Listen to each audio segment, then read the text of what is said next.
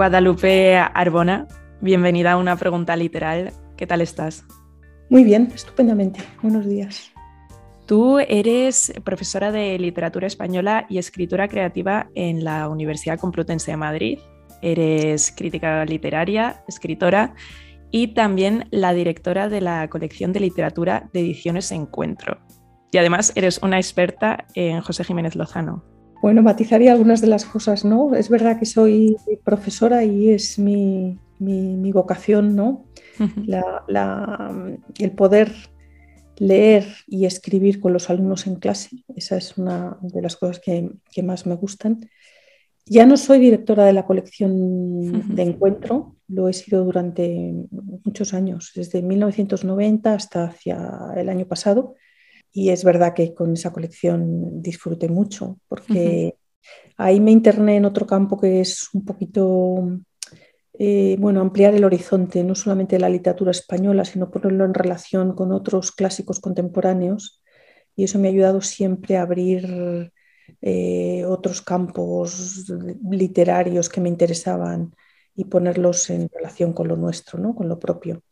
Hmm. Escritora, sí, es una cosa reciente. La verdad es que yo siempre me he dedicado a la crítica literaria y más que nada a, poner eh, delante de los, de, los lectores, de los jóvenes lectores, las obras literarias que a mí me interesaban y dar las razones de por qué me parecía que eran significativas. Y hasta que en un momento determinado empecé a escribir algunas anotaciones de lo que veía o de lo que pensaba, de lo que leía y reflexionaba sobre ello.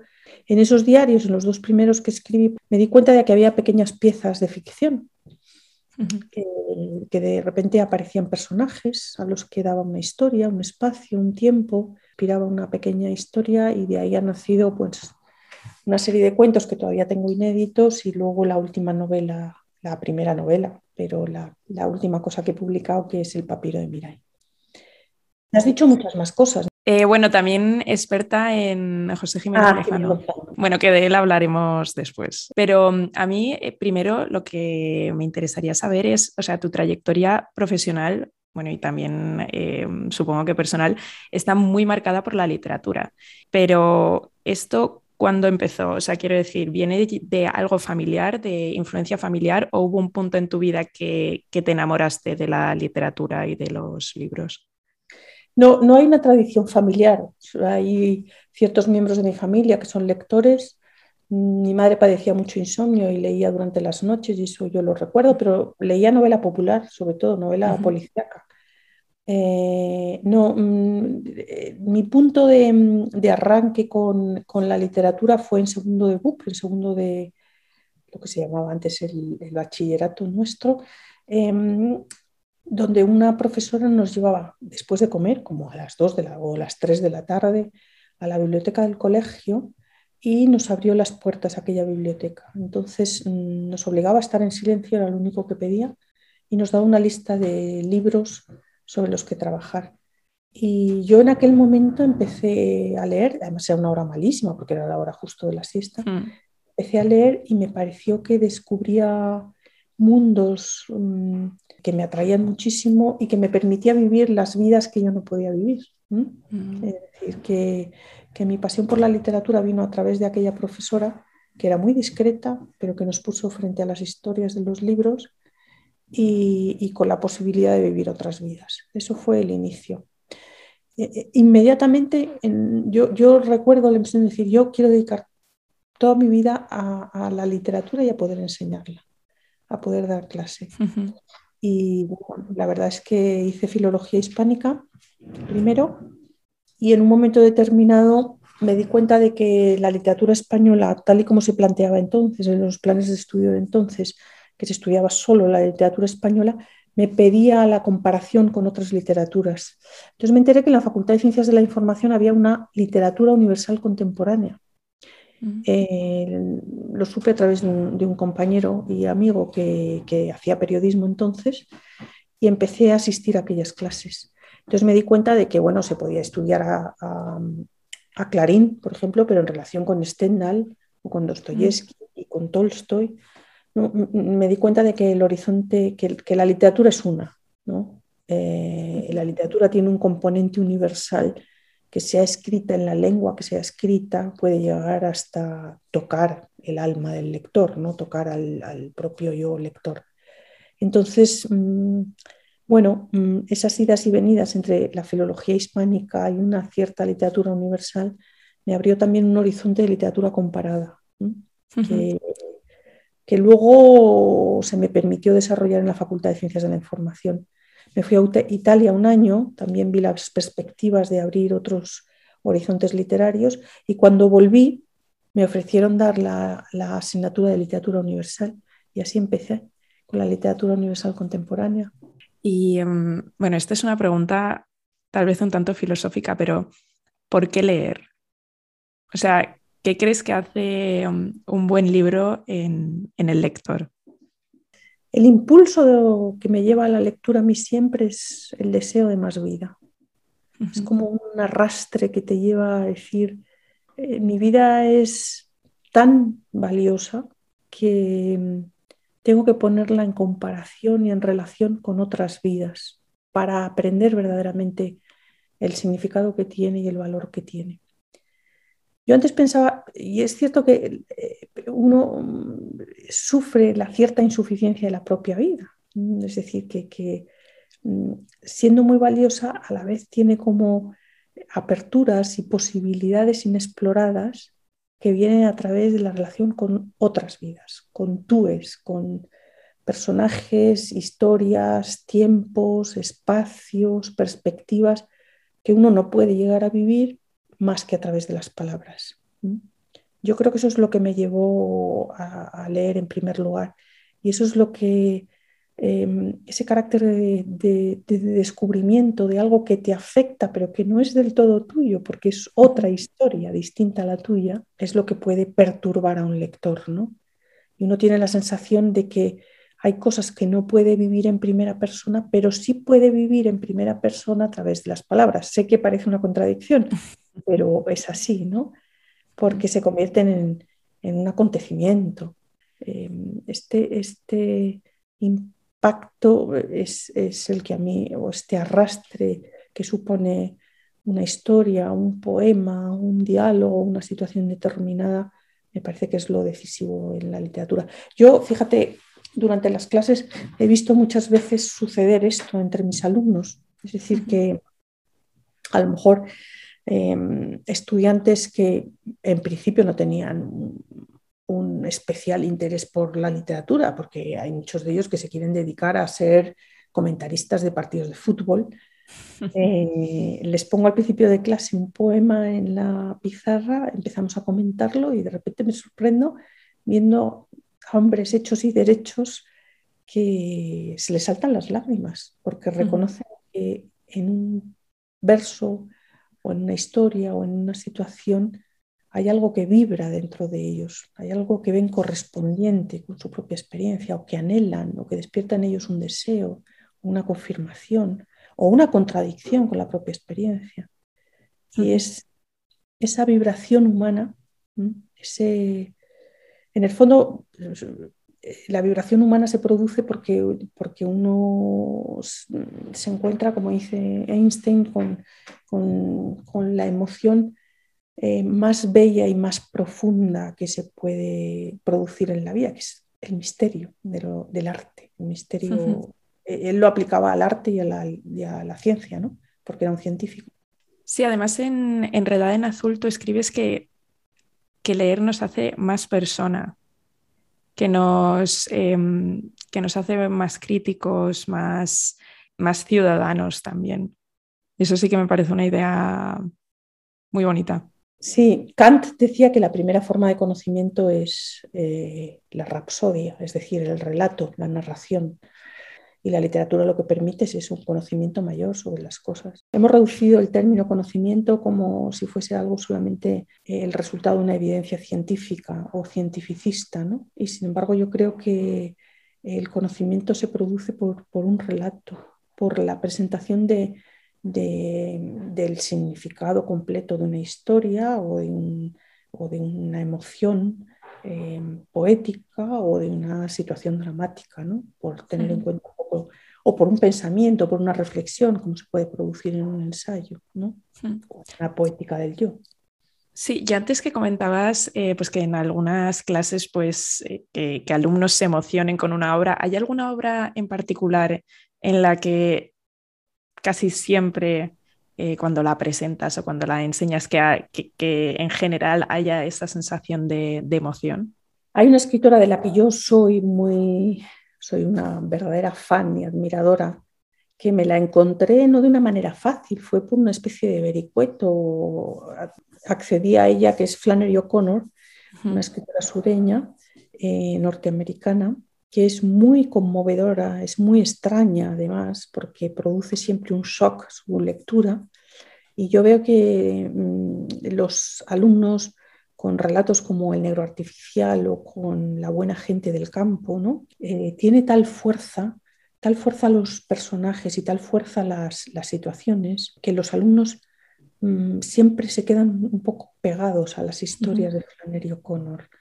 Y el impacto inicial que produce, porque bueno, también uno de los cuentos más famosos es Un hombre bueno es difícil de encontrar, que es el encuentro de una familia con un asesino en serie en la cuneta de una carretera. ¿eh? Es un cuento de una violencia atroz y a la vez está contado de un modo humorístico y nos lleva a través de esa violencia y de ese humor hacia una serie de preguntas de las que uno no se puede deshacer. A mí me parece que los cuentos de Flannery O'Connor, eh, que están escritos muy en el lenguaje em, actual, porque producen siempre un shock por esta, por esta sensación de algo inaudito, algo extraordinario, algo rompedor, llegan muy hasta el fondo de, los estudiantes. Y es que tú además, eh, supongo que al, dedicarte pues, a la enseñanza de literatura y también de, escritura creativa, al leer un libro, supongo que también habrá ahí siempre como ese pequeño mm, analizar un poco cómo es un libro, cómo es la obra, o si está bien o si está mal. Entonces, em, ¿A ti qué te parece que hace a un libro ser un buen libro? Y, también a ti qué te parece que necesita tener un libro para ser genial. Yo siempre mm, con los alumnos que tenemos a veces esta discusión, que es una discusión muy interesante, ¿no? porque pone, se plantea la, pregunta de qué es la literatura, qué es el arte.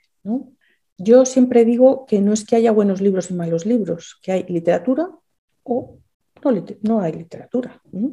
Es cuando, sobre todo, mm, algunos críticos eh, literarios han discutido durante mucho tiempo sobre lo que es el canon y lo que no es el canon, la literatura popular y la literatura de élite, etc. Yo creo que son discusiones un poco peregrinas y un poco profesorales. Yo creo que cada lector, en primer lugar, tiene un criterio de juicio que es inequívoco e irreductible, que es la correspondencia que se produce entre lo que uno aspira, esa aspiración a la belleza y a la obra de arte que todos tenemos inscritos en el corazón, ¿no? Porque cuando uno ve un atardecer hermoso, sabe decir, qué hermosura es esto, ¿no? O cuando ve una, eh, no sé, un paisaje o cuando ve la fragilidad y la promesa que hay en un niño que empieza, por ejemplo, a hablar también se queda sorprendido con eso. Y no tenemos que hacer ningún ejercicio especial, sino que uno tiene un criterio para decir estos colores que parece que roba el sol en sus últimos destellos al día, son impresionantes y son hermosos, ¿no? Y uno tiene la capacidad para decirlo. Lo mismo sucede con el arte.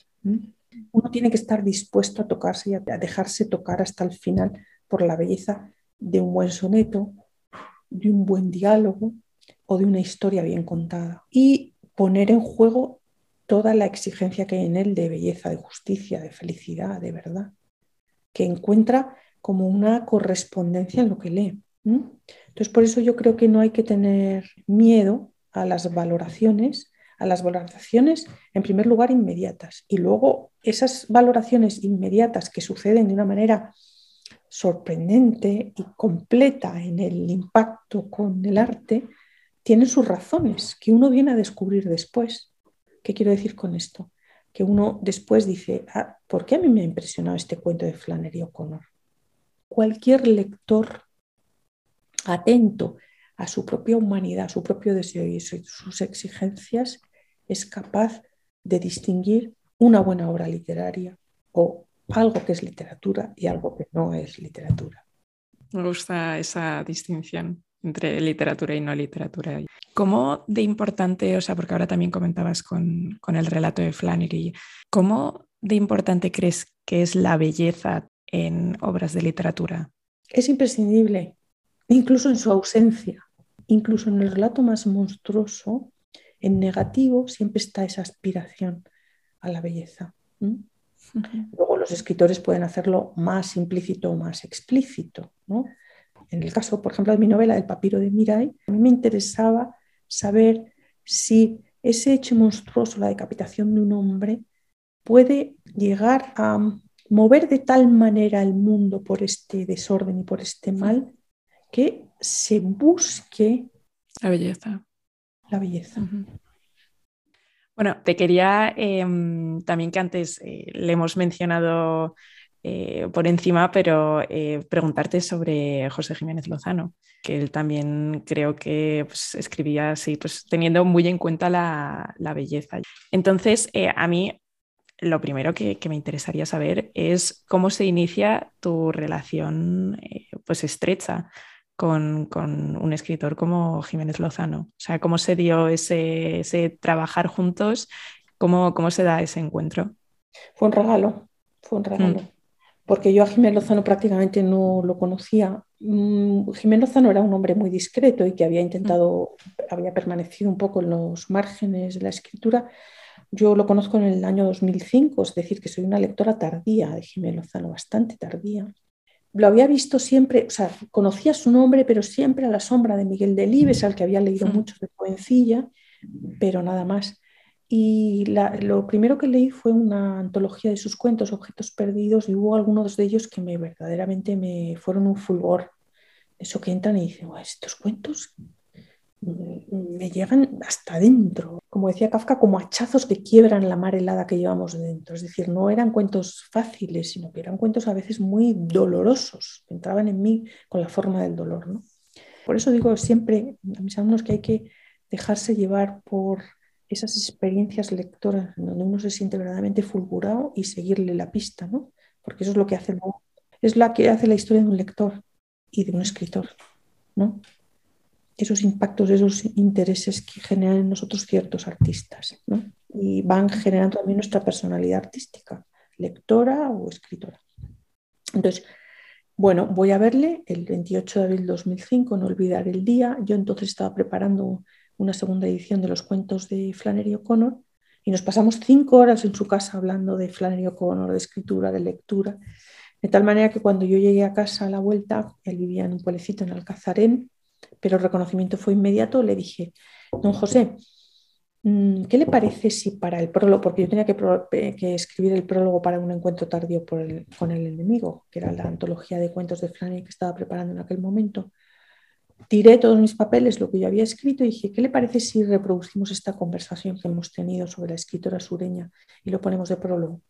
Entonces él me dijo, estupendo. Y empezamos a trabajar juntos a partir de ahí. y, nació una relación extraordinaria. O sea, yo no, pasaba un mes, a los 15 días de haber estado ya en Alcazarén ya me estaba diciendo, ¿cuándo viene? ¿Cuándo viene? ¿Cuándo viene? Para hablar de muchas cosas. Mm. Entonces iba pasándome sus textos. A partir de 2005, pues los textos que iba publicando mm, me los pasaba, trabajábamos sobre otras cosas. Bueno, empezó una relación muy estrecha, muy, muy estrecha, de mutua confianza. Y mm, que para mí era un honor de mutua confianza, porque yo he aprendido muchísimo con Jiménez Lozano y le echo de menos todos los días. ¿Por qué? Porque era un hombre sabio, un hombre sapientísimo, había leído muchísimo y luego tenía esa doble condición de sabio y de niño, era como un niño también. Quiero decir que conservaba ese espíritu de la niñez, que es la capacidad de, de sorprenderse, de dejarse llevar por lo por lo que le gustaba, por lo nuevo, de tener una curiosidad insaciable, em, un gusto por la conversación, por, por, atender a nuevas personas que llegaban a hasta él, o nuevos escritos. Mm, han sido desde el 2005 hasta mm, su muerte, han sido años verdaderamente memorables con él. Mm. ¿Y qué destacarías de, su literatura? Fíjate que yo empecé eh, por aquellos cuentos que te digo que entraron en mí como una espada. Por el dolor. Sí, porque sobre todo toda su primera obra, Historia de un otoño, eh, La salamandra, el mudejarillo, perdón, el mudejarillo no es la primera época, el San Benito o Duelo en la Casa Grande, especialmente La salamandra, que a mí es una novela que me impresiona mucho y que me gustaría mm, volver a editar. Y bueno, es, una, es un relato impresionante. Y estos, estos mm, relatos, tanto de la guerra civil, como del enfrentamiento, mm, la muerte, el aplastamiento de la libertad, que está muy presente también en Historia en un otoño, son cosas que él lleva mm, muy marcadas a fuego, sobre todo en la primera época. Y esta me parece una característica fundamental. Luego, yo creo que sus cuentos son extraordinarios. O sea, es un magnífico escritor de cuentos. El Santo de Mayo está un poco en esta línea, que te digo, de muy dura, ¿no? Pero, por ejemplo, yo si tuviese que elegir, es muy difícil, ¿no? Pero si tuviese que elegir un conjunto de relatos, que ya te digo que a mí es lo que me, fascina en él, un conjunto de relatos de Jiménez, porque siempre me parece que además su narrativa es una narrativa episódica, como lo es Cervantes también, ¿eh? El Quijote es una novela de historias. O sea, es verdad que hay un personaje mm, que centra todo, que es el Quijote. Sí, que da continuidad. Pero no solamente por las historias leídas o por las historias intercaladas, como El curioso impertinente o la historia del cautivo, que se cuentan en, El Quijote, sino que los encuentros que va teniendo el Quijote en La Mancha son los que hacen al personaje. Y las reflexiones posteriores o las conversaciones con Sancho son los que permiten, nos permiten entender qué significado tienen esos encuentros. Pero es una novela episódica. Y a Jiménez Lozano le pasa un poco igual. En este sentido, yo digo que es un gran escritor de cuentos o de episodios en el caso de la narración, que cada uno tiene un poco su figura. Y me parece que el, si yo tuviese que elegir, lo he dicho en varios foros o en varias ocasiones, elegiría un dedo en los labios. Es un conjunto de relatos, todos ellos dedicados a las figuras de mujer. Son retratos de mujeres antiguas, retratos de mujeres misericordiosas, de retratos de mujeres silenciosas, retratos de mujeres cuchicheadoras, es decir, mm, es un, es un macrotexto que a su vez tiene varios apartados y dentro de esos apartados una, serie de microrelatos, todo mujeres, clasificadas según relatos de mujercillas, refleja muy bien el mundo de Jiménez Lozano en sus diferentes perspectivas. Me parece un, libro magnífico, magnífico. Pues entramos ya en la, en la parte de la radiografía del lector. Entonces, em, un libro que está ahora mismo en tu mesilla de noche y al que le tengas muchas ganas, ya sea porque lo vas a empezar ahora o porque ya lo estás leyendo y tienes muchas ganas de, volver a él. Un libro que siempre tengo en la mesilla es El Quijote. El Quijote. Ese siempre lo tengo en la mesilla, porque además eh, cuando estoy cansada, o sea, no, es que lo lea de un tirón, sino que cuando estoy cansada leo un episodio. Descanso, en las historias, o sea, tengo, tengo un amigo que dice siempre que desde que los españoles no leemos el Quijote somos, somos menos magnánimos, porque el Quijote es el, es el libro de la magnanimidad. Entonces eh, necesitamos mucha magnanimidad, es decir, mucha grandeza de ánimo, ¿no? Porque en realidad el ánimo tiende muchas veces a empequeñecerse, ¿no? a contentarse con las cuatro cosuchas que tiene entre manos, o las cosas más inmediatas, o las urgentes, o las que te piden pero la grandeza de ánimo se adquiere leyendo historias magnánimas. ¿no? Mm. Entonces, ese es un motivo por el que vuelvo al Quijote y luego por otro por el gusto de la lengua.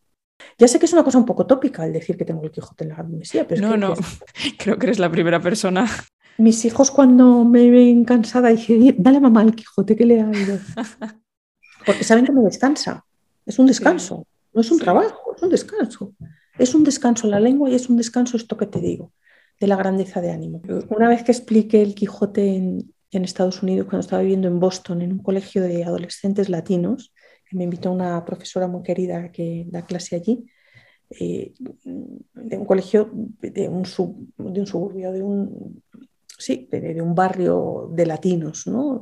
con situaciones verdaderamente difíciles y viven generalmente en sus familias mm, eh, violencia y que son rechazados por una sociedad muy triunfante como es la americana, la bostoniana, y ellos son como lo último de lo último.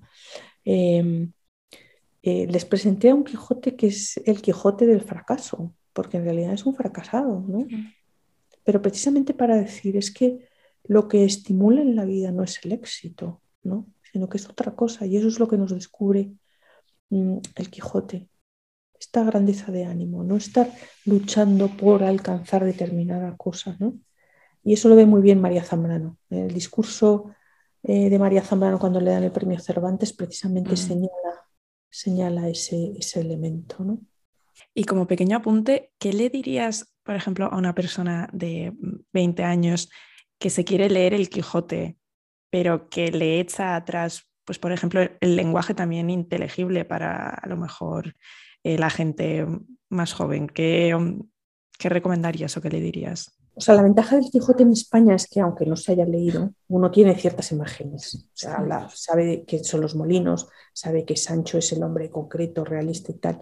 Entonces, más o menos saben. Yo he hecho la prueba de esto y ha resultado, para mi sorpresa, resultó extraordinario. Lo hice en el máster de escritura creativa, que es verdad que los, o sea, que los estudiantes hay mucha variedad de edades, ¿no? Hay jovencillos recién graduados y hay gente que ya ha publicado obras o que ya tiene más experiencia lectora.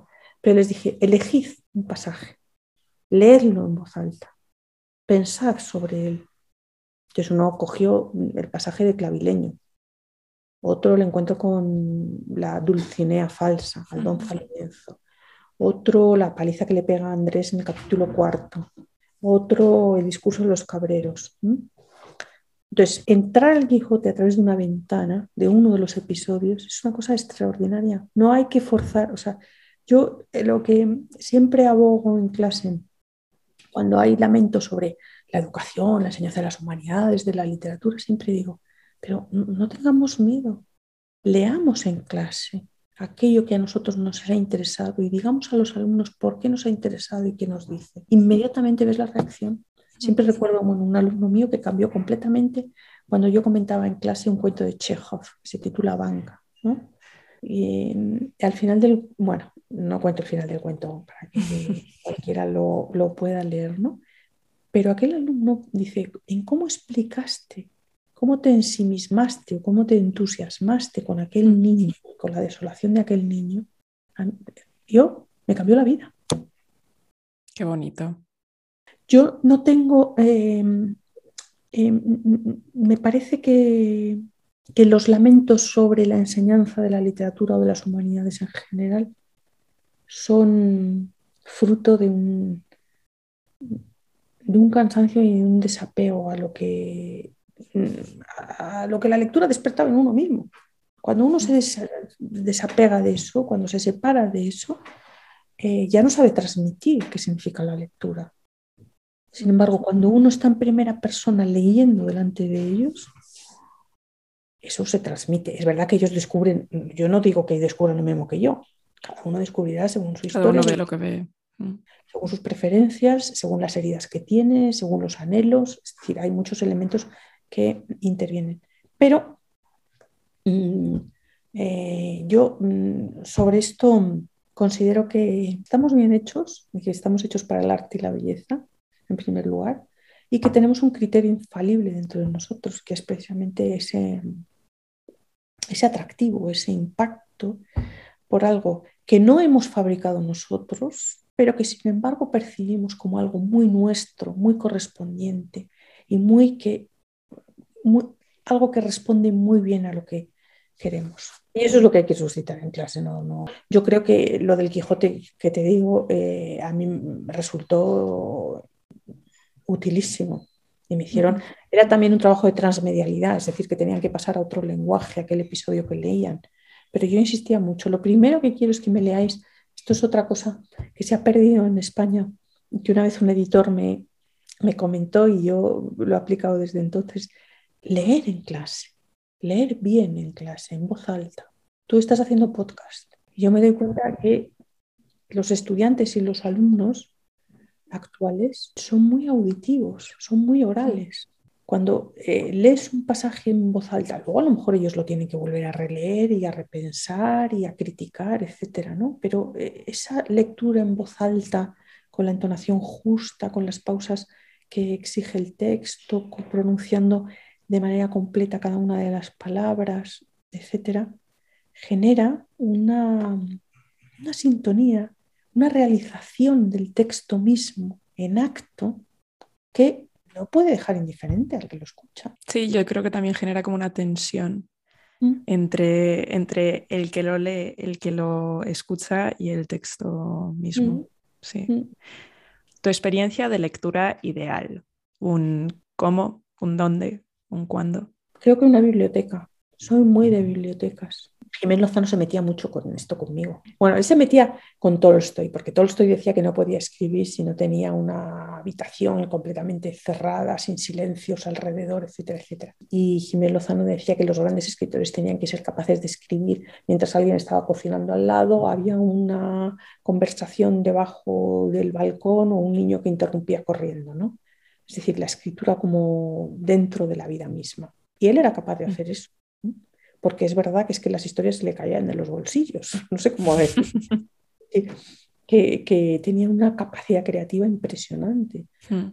Mm, ahora mismo estoy por publicar una cosa que todavía inédita de Jiménez Lozano y es un cuento mm, que le encargué para una cosa y que me escribió varias versiones, pero varias versiones, mm, cada dos días me mandaba una versión diferente y cada una era valiosísima. ¿no? Entonces, bueno, tenía una capacidad extraordinaria para, mezclar o para convivir o realizar el trabajo que supone la escritura y la lectura en el eh, contexto de la vida. Yo no tengo tanta capacidad. O sea, a mí me gusta mucho leer en biblioteca, sobre todo por el silencio que implica y que me permite concentrarme. Yo me distraigo más. Entonces, una buena, una buena biblioteca rodeada de buenos libros en silencio. No te digo que sea solitaria, ¿eh? no me importa que haya alumnos tecleando alrededor, pero sí ese ambiente de silencio donde todos estamos en conversación con los libros, eso, con los libros, con el texto que se está escribiendo, con lo que se está descubriendo, eso sí me ayuda mucho. ¿Tú lees más narrativa o, o ensayo? ¿A qué tiendes más? A la narrativa, sin lugar a dudas sin lugar a dudas. Soy una lectora de ficción. Mm. O sea, yo el ensayo casi lo hago por, vamos, no, sin el casi. Por obligación. el ensayo me ayuda, es más mm, instrumental, ¿no? ¿Tú lees en, papel o en digital? Leo las dos cosas, afortunadamente, pero siempre prefiero leer en papel. ¿Y tú escribes en los libros? ¿Qué lees? ¿Tú apuntas o eres muy pulcra? No, no, no, yo subrayo, yo pongo asteriscos al lado, una cruz, una flecha, un comentario. Sí, sí, sí. Siempre escribo con lápiz. Yo sí que alguna vez con boli. No, yo con lápiz, bueno, por esto de que en algún momento si alguien lo quiere leer puedes borrarlo. Un libro preferido del que seguramente nadie o poca gente haya oído hablar es que este no es un libro desconocido, pero no sé por qué me ha venido a la cabeza. La casa de Matriona de Alex de, de Solzhenitsyn. Es un libro discretísimo. Pues mira, yo no lo conozco. Es que eh, Solzhenitsyn es muy famoso por, sobre todo por Archipiélago Gulag o por Un día en la vida de Iván Denisovich. Y este libro suyo, que es un relato, pasó muy inadvertido. Mis alumnos sí que lo conocen, porque desde hace unos años, cuando lo descubrí, yo lo, lo he trabajado con ellos. Y es la historia de, un profesor que, ruso que, de matemáticas que decide para conocer verdaderamente Rusia pedir un destino de maestro en un pueblecito perdido. Entonces eh, viene a vivir, o sea, alquila la casa, es inquilino de Matreona, que es un personaje muy discreto, una mujer que ha vivido todos los horrores del totalitarismo soviético, pero que vive alegre. Y además al final, Solzhenitsyn lo que dice es que Matrona es el pueblo, que no habría pueblo sin personalidades así, muy discretas, casi despreciables, ¿no? Pero que sin embargo son las que hacen que eh, la humanidad sea la que es. Un libro que ayuda a una persona que acaba de finalizar sus estudios a entender un poco mejor el mundo al que se va a enfrentar, ya sea a nivel humano, a nivel profesional. Estoy por sugerirte las poesías de Emily Dickinson. Ay, me salen todos siempre mujeres, has visto, ¿no? Pues me parece estupendo. Porque, mm, sí, es que me pasa siempre. ¿Sabes por qué lo digo? Porque yo recomendaría un libro totalmente inútil. Qué bueno. Cuando uno comienza la vida en donde parece que lo único que prima es la utilidad, ¿no? la eficacia o el rendir cuentas sobre algo, yo recomendaría un libro inútil. Sí, Emily Dickinson o Antonio Machado, Soledades, Galerías y otros poemas, que es extraordinaria. Algo que permitiese cuando uno tiene que empezar a ganarse la vida ¿no? y a ganar un cierto sueldo y tal, a tener un momento de compasión consigo mismo eh, y la compasión es la gratuidad, es decir, la gratuidad del ser, que el ser se regala. En la obra de Machado, la poesía de Machado, en galerías, eh, Soledades y otros poemas, o en los poemas de Emily Dickinson, eso se produce de una manera ejemplar. Un dietario. Los tres cuadernos rojos de Jiménez Lozano, el primer dietario. Un libro que te haya hecho feliz. Intemperie, Jesús Carrasco. Un libro extraordinario. Que es un libro muy duro, durísimo. O sea, podría sorprender que este libro me haya hecho feliz. Pero sin embargo me parece que muestra ese recorrido entre el viejo y el niño. Me parece en medio de la desolación más atroz que pinta Carrasco, esa tierra devastada, de la situación de los personajes que están casi destruidos. Sin embargo, hay una ternura dentro en la relación entre el viejo y el niño tan esencial, tan adusta, pero que es un libro que me ha hecho feliz. Me lo leí de un tirón y, verdaderamente mm, sentí eso que, sí, sentí la felicidad de haber descubierto una gran obra de arte. ¿Sobre qué temática te gustaría que se escribiese más? Em, no tengo preferencias. Lo que, lo que sí que pido siempre a mis estudiantes de escritura creativa es que cuando escriban no se queden en la superficie, sino que Em, lo que escriban sea significativo. En el caso de los cuentos o de las narraciones siempre les digo, bueno, de hecho yo escribí un volumen sobre esto, ¿no? un, libro de crítica literaria, siempre haya un acontecimiento que revele algo, que revele algo de la naturaleza de la situación o de la situación en la que están los personajes, en la que se pueda descubrir y a la vez esté velado ese algo, porque siempre el, el significado siempre significa un velarse y un descubrirse, en Un juego así, pero que no se queden en, los tópicos o en, o en lo que está de moda, sino que verdaderamente hagan un recorrido leal, fiel, serio a las situaciones que plantean, que no se paren en la primera, en, en, la primera reacción que tienen frente a las cosas. Un libro que tengas en tu estantería y que sorprendería encontrar. Foster Wallace. No sé si sorprendería, pero a mí me gusta mucho. Me gusta su genialidad en su romper los esquemas, en su capacidad para, para no dar por descontado las, eh, las situaciones más desgarradoras y lo que llevan dentro y lo que mm, los viajes que nos permiten hacer esas situaciones desgarradoras. Y bueno, ya la última pregunta, un libro que regalarías siempre. Es que ya te he hablado de varios de esos, ¿no? Regalaría siempre un dedo en los labios Jiménez Lozano. Regalaría Intemperie, o sea, claro, es que son los me han hecho feliz, ¿no? Le regalaría La casa de Matriona. Regalaría alguna cosa de El Hop de Joseph Roth. Regalaría Ojos que no ven. Regalaría alguna poesía de Machado. Regalaría Flannery O'Connor Regalaría el Quijote o las novelas, alguna de las novelas ejemplares, o el Persiles y Segismundo también. Regalaría Memorias de la Casa Muerta o Crimen y Castigo. El Idiota, regalaría también. Regalaría algún cuento de Kafka. Varios libros. Bueno, muchísimas gracias Guadalupe. Ha sido muchísimas gracias por tu tiempo, por tus conocimientos, por esta conversación. Me ha, me ha, encantado y me ha descubierto bastantes libros que se van sumando a la pila de libros, pero, pero eso siempre es un gusto y un, y un placer, así que nada. Gracias, Elena. Un abrazo igualmente.